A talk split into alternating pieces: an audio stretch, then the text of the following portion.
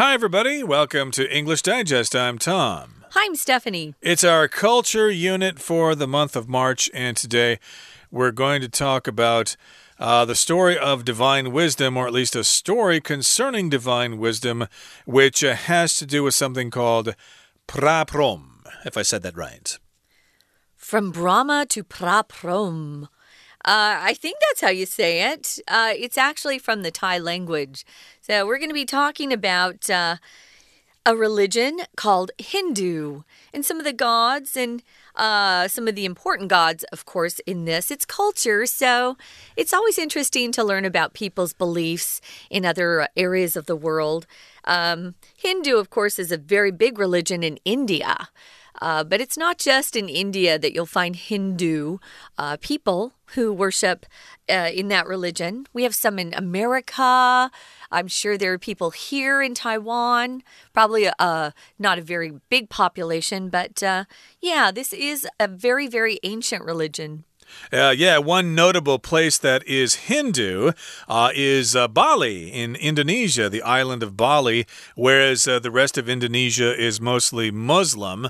Uh, Bali is all Hindu there, so, or at least mostly Hindu. So, yeah, if you're into Hinduism, hey, you might want to head down to Bali and check it out.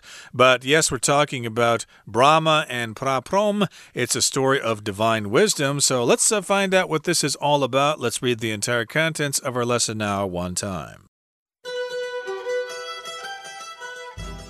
Tucked away in a tiny, easy to miss alcove, a golden god sits tall atop an ornate pedestal. This god isn't like the ones found in Taiwan's many Taoist temples. As the figure slowly rotates, the god's face disappears from view and another emerges, followed by two more as the god spins. Soon, a woman stops at the alcove and lights some incense, ready to pray. She's here to worship Praprom, the Thai version of the four faced Hindu god Brahma. Brahma, the god of creation, is one of Hinduism's most important gods, alongside Vishnu and Shiva. It's believed that his four faces represent the four Vedas, Hinduism's ancient religious scriptures, and the source of all knowledge related to Earth's creation. At the same time, each face symbolizes a different aspect of life. Devotees of Brahma pray at one face for success, another for relationships, and the other two for wealth and health. Additionally, clasped in Brahma's hands are items symbolizing knowledge and creation. For example, a book he holds in one hand is a representation of the Vedas, while the Kamandalu vessel he holds in another contains the sacred water from which all life originates. When worshipping Brahma, devotees start at the first face on their right, moving in a clockwise direction. They light incense and candles and leave lotuses and water for Brahma at each face before moving to the next. At each face, they tell Brahma of their desires, praying that he will grant their wishes in the near future. While the time it takes Brahma to bring blessings to devotees varies, so many have claimed good fortune that tributes to Brahma or his Thai representation, Praprom, have begun turning up all around Asia, including in Taiwan. Guys, we're going to talk about a culture today. It's actually a religion that we're going to focus on. So, from Brahma to Praprom. Uh, one of my best friends was a missionary. She was a Christian missionary to Thailand. And I, I remember going to Thailand with her and being fascinated with all of the rolled R's. They have a lot of prap, prap, prap, prap as they talk in the Thai language. And uh, that's why we're doing that with the R's in praprom. It's kind of the way they pronounce it. So it's kind of fun. Uh, it's a story of divine wisdom. We're going to tell you about really um, the Hindu god who actually has four faces. Uh, yes, and as you know, Thailand is primarily a Buddhist country, but it has been influenced by Hinduism and by India for many centuries. So, of course, they've got their own version of Brahma there in Thailand called Praprom. Mm. And so let's talk about this story of divine wisdom. Divine, of course, means having to do with God or gods or whatever. So, this is wisdom that comes from the supreme being. Now, here's an imaginary scenario that you might come across if somebody is praying to Brahma or mm -hmm. Praprom. Uh, tucked away in a tiny, easy to miss alcove, a golden god sits tall atop an ornate pedestal. So if something is tucked away someplace, it's kind of in a crowded and out of the way place. Okay, so maybe you know of a restaurant somewhere that's tucked away in a narrow alley somewhere that only you and a couple of your friends know about. So you want to tell your friends about it, and hey, you can go there and have a great dinner, and nobody else will be there. It's tucked away in a small alley somewhere. What is an alcove? Well, it's usually uh, something that's usually in a room and it's kind of in a corner and it's a little space that's uh, away from other people and it's kind of tucked away there. Uh, it's hard not to use that tucked away to describe an alcove. So it's tucked away in a tiny, easy to miss alcove. So you would overlook it because it's easy to miss, easy to not see. And it's a golden god who sits tall atop or on top.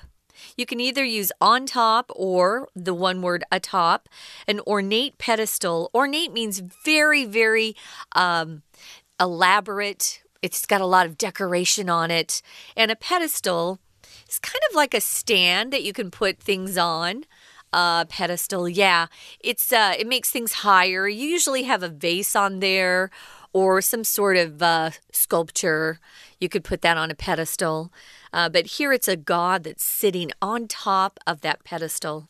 I seem to recall seeing this particular scene somewhere in Taiwan. I think there's a, a statue like this uh, out in uh, Zhonghe, if I'm not uh, mistaken, along that main road there. Oh, really? East west there, hmm. Uh, kind of near the MRT station there. But uh, uh, I'm not 100% sure that that's actually a Brahma image there. But, mm -hmm. well, I'll check it out next time I'm there. But again, we're describing this kind of religious scene here. It's maybe in a shrine or something. Uh, it's in this little alcove, a little small area, and you've got this golden god sitting tall atop an ornate pedestal. Now, this god isn't like the ones found in Taiwan's many Taoist temples.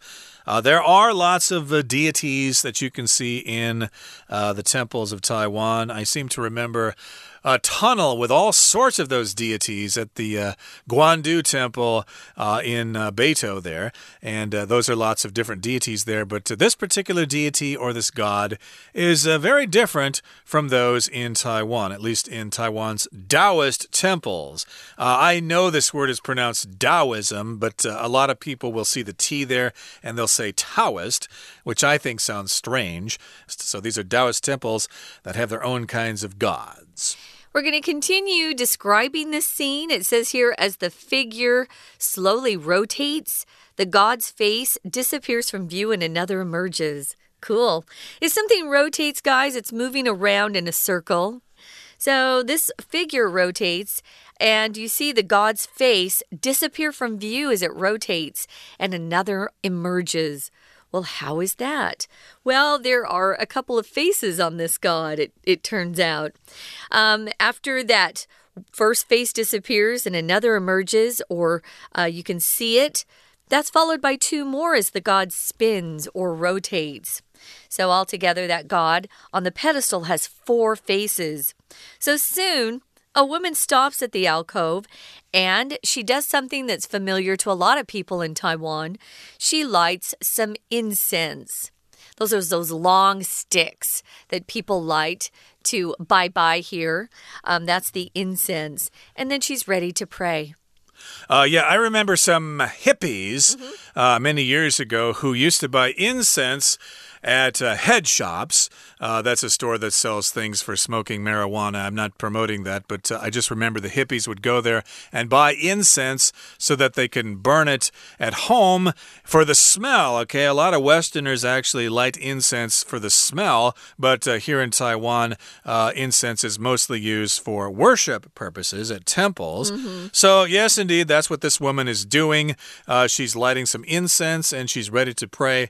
And she's here to worship Praprom, the Thai version of the four faced Hindu god Brahma. So, yeah, if you go someplace to pray or show your respects to the deity or to God or whatever you are worshiping, uh, I guess you could say you're praying as well. They're kind of the same meaning there. Yeah, for me on Sunday, I go to church. I go to a church meeting. So I'm worshiping God on Sunday. Uh, if you pray, you're worshiping God. So they're um, lighting the incense. She wants to pray. So she's worshiping Praprom. And as we said, Praprom is the Thai version of the four faced Hindu god Brahma. We're going to talk more about this, guys, but this is probably a good time to take a break. We're going to listen to our Chinese teacher and then we'll be back. Hello, my name is Shelby. 四面佛原来是泰国信仰。第一段先前言描述敬拜神明的一个景象。第一句 tucked away 在一个小小的 alcove，tuck 是塞进去，tuck away 是口语表达将某物藏起来，alcove 壁龛。 墙壁的凹陷处，一个金色神明高坐在 atop an ornate pedestal。atop 介系词在什么之上？后面加受词 ornate 装饰华丽的 pedestal 台座。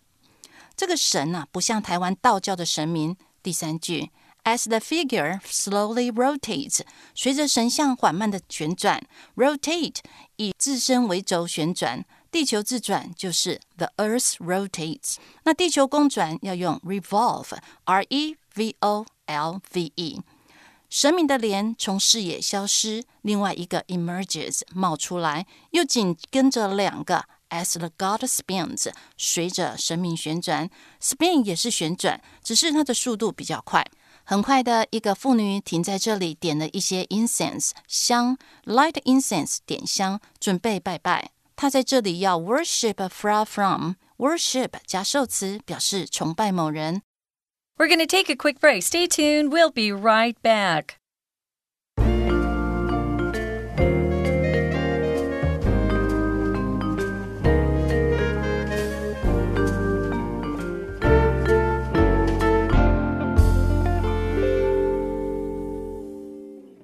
Okay, let's get back into our lesson here. It's kind of a a subject on culture. It's also about religion, and we're talking about Brahma, or at least the Thai version of Brahma called Praprom.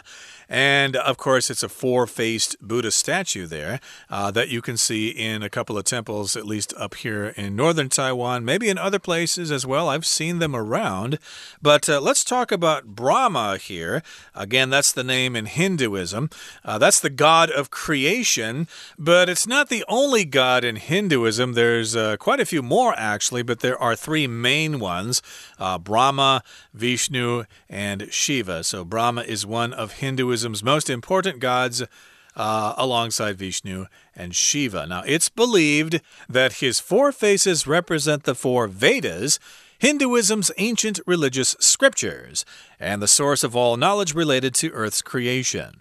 So, of course, the religions have their own textbooks or their holy books or whatever. Uh, Christianity has the Bible, Hinduism has the four Vedas. And let's see, uh, Islam has uh, the, the Quran. The Quran, yes. In any case, there are four holy texts in Hinduism. So his four faces represents the four Vedas. Again, the religious scriptures. Scriptures, of course, uh, pretty much uh, refers only to religious writing, the ancient ones in the Bible, the Quran, etc. And in these Vedas, they have the source of all knowledge related to the earth's creation. That's what they believe. So at the same time, each face on Brahma, remember he has four, uh, each face symbolizes a different aspect of life which is interesting.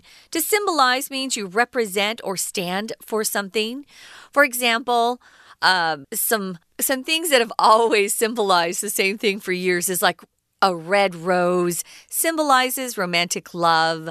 A dove, a white bird called a dove, represents peace. Those are things that have symbolized other ideas or um, characteristics for a long time. So, yeah, each face symbolizes a different aspect of life. So, people who actually worship Brahma, who believe in Brahma as a god, are called devotees, and they pray at one face for success.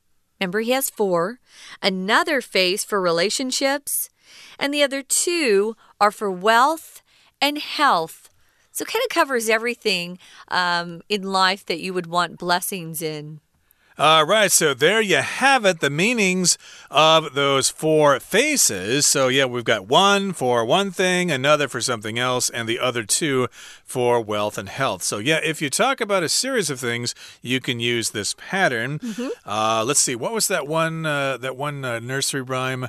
Uh, Baba, black sheep, have you any wool? Uh, let's see, one for my lady, one for my dame, one for the little boy that lives in the, the lane, lane, or something yeah. like that. So that's similar here. Uh, one face for success, another for relationships, and the other two for wealth and health. Okay, so I guess they have all the bases covered there. And additionally, clasped in Brahma's hands are items symbolizing knowledge and creation. So if you're holding something tightly in your hand, you are clasping that thing. And this word is even difficult for me to say here clasped in Brahma's hands. Uh, yeah, I guess you'd probably see this more written down. If somebody tries to say this, even native speakers are going to have difficulty with this word. They'll probably spit on you. Um, at the end of that D, it comes out a T, so clasped. Mm. Yeah. Yeah, weird. Clasp. Yeah, right. Uh, why would we come up with a, a word like that? Uh, you could just basically say, uh, yeah, Brahma is holding something tightly in his hands, and those things include items that symbolize knowledge and creation. Uh, that sounds similar to uh, the thousand armed Buddha that you see in temples mm -hmm. here in Taiwan, mm -hmm. and each of those arms holds something that represents something in life. Uh, for example, a book he holds in one hand is a representation of the Vedas, while the Kamandalu vessel he holds in another contains the sacred water from which all life originates. So yeah, that's uh, uh, these are some examples of what he's holding. One is a book, of course, that would be the scriptures, the Vedas, and then he's holding a vessel or container in another hand. I hope I said that word right there, kamandalu. And uh, that, of course, uh, represents sacred water from which all life originates. It seems like uh, most religions have some kind of holy water. It's sacred, it's holy. If it's sacred, it's connected with God. Um, it can also be called holy, as Tom said, holy water, or you could even use the word divine uh, which means holy as well. So if you are using this word, it's connected with God. It could be the Christian God, it could be the Muslim uh, God, it could be the Hindu God here that we're talking about, Brahma, or um, any God, you know, whatever religion you're talking about. So, yeah, if you're if something's sacred, you show it a lot of respect. Um, you're reverent, which means you're quiet about it. So, yeah, so he's holding different things. He's holding the Vedas in one hand, and he's holding that sacred water in another. Moving on to the final paragraph, guys, it says when worshiping Brahma, devotees start at the first face on their right, and then they move in a clockwise direction. We'll often use this word clockwise when we're talking about what direction something is moving in. If it's clockwise, it moves the same way as a clock on the wall would. But if it's counterclockwise, it moves the opposite way that a clock would move, the hands on a clock would move. But here it does move in a clockwise direction. So it goes to the right and then to the left.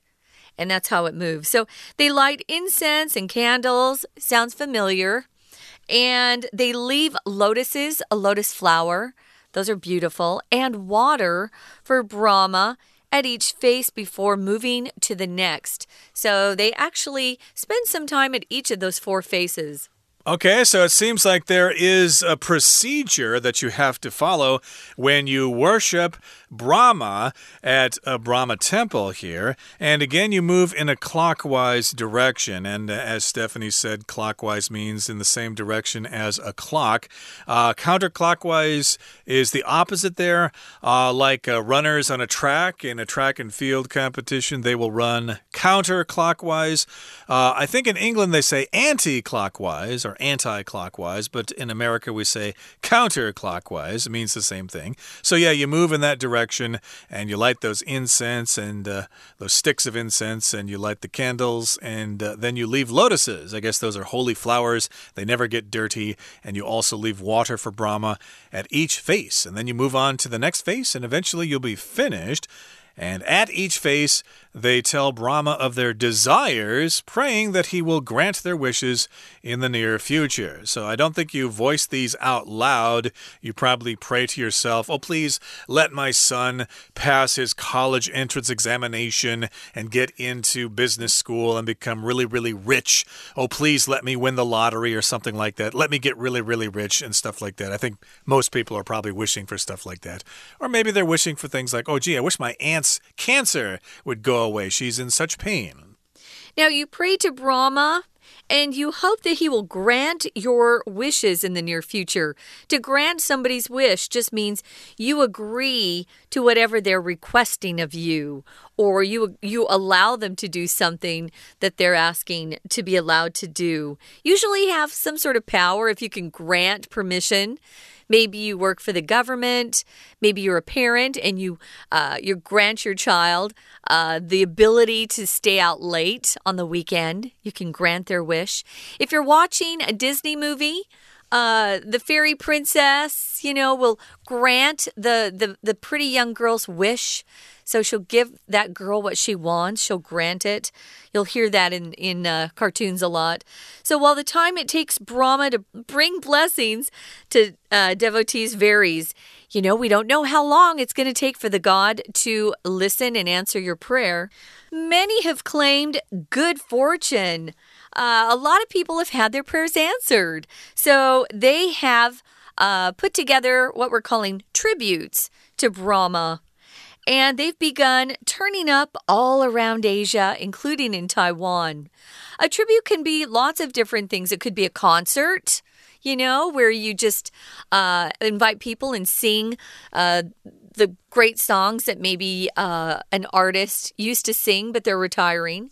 A tribute. It could be a gift. It could be something that just shows your admiration, uh, your gratitude, your respect for somebody. A lot of times we have uh, concerts that are tributes to people. Um, maybe someone just passed away. There might be a tribute to them. Exactly. So, yeah, because uh, I guess the prayers to Brahma have been yeah. so successful, sure. therefore, these tributes have been turning up all around Asia. So, maybe that's the next new religion. Uh, people are going to switch religions to this and try that for a while. And if that doesn't work, then they'll try something else. Okay, that brings us to the end of our discussion for today. It's time now to listen to our Chinese teacher. 第二段解释 Brahma 的祈求内容。第一句。 Brahma 梵天创造之神是印度教最重要神明之一，alongside Vishnu and Shiva。alongside 是介系词，表示与某人或某物在一起，直接就加受词，相当于 along with。Vishnu 守护之神，Shiva 是破坏与再造之神。It is believed that 点点点，中文表示说，据说，据相信等等。 英文会用虚主词 it 代替后面真正的主词，先写 it is believed，人们相信，再接 that 子句，变成真正主词。that 它的四张脸代表是个 Vedas，费陀经是印度教古老的 scriptures，圣经或经典，以及所有和开辟世界有关的知识来源。Related to something 是与什么有关。到第三句。同时，每张联 symbolizes 生命的不同面相。symbolize 象征，A symbolize B A 象征 B。例如，heart symbolizes love，爱心象征爱情。第四句，devotees of Brahma，devote 奉献，字尾呢变一一表示什么的人，devotee 信徒，梵天的信徒拜神， 对一面祈求成功，对另外一面求人际关系，那对另外两面就要求财富和健康。这句有 one、another、the other。不定代名词的用法，one face 没有限定哪面，another 指 another face，省略 face 另外一面，但也没有指定哪一面。当四面只剩下两面，当然确定是哪两面喽，所以变成指定的，那就是 the other two。下一句，additionally clasped in Brahma's hands，clasp 扣或紧抱，这句用过去分词放在句首，形成倒装。被紧紧的握住，动词 are，主词是 the items 东西，再接 symbolizing knowledge and creation 象征知识和创造来修饰。最后两句，一本他握着的书代表《吠陀经》 ，while 连接词表然而，the kamadalu 是水罐。第三段来看看参拜 Brahma 应该如何做。第一句，When worshiping Brahma，当参拜梵天的时候，信徒开始由他们右边的第一张脸以顺时钟的方向移动，clockwise 顺时钟的方向。他们点香和蜡烛，留下莲花和水给梵天。在每张脸的前面，他们告诉梵天自己的愿望，praying 祈祷说 that 他会 grant their wishes。在第三句后面的惯用语 grant somebody's wish，grant 是同意、允许。Grant their wishes，就是说成全他们的心愿。最后一句句型有点复杂，副词子句 while 尽管 the time 主词后面加了省略 which 的形容词子句。It takes Brahma to bring blessings to devotees，梵天赐福给信徒。再加上真正的动词 varies，改变不同。每个人受到好运的时间不同。接着，so many。这么多人 have claimed 已经表明说 good fortune 好运 that 点点点子句，这个 that 且搭配前面的 so 表示说以至于 tributes to Brahma 对梵天的崇拜 have begun 已经开始了。Turn up all around Asia. Turn up 这里指上扬出现，在亚洲各地都有人在崇拜四面佛，台湾也不例外哦。以上是今天的讲解，谢谢收听。That brings us to the end of our lesson for today. Thank you so much for joining us, and please join us again next time. From all of us here at English Digest, I'm Tom. I'm Stephanie. Goodbye. Bye.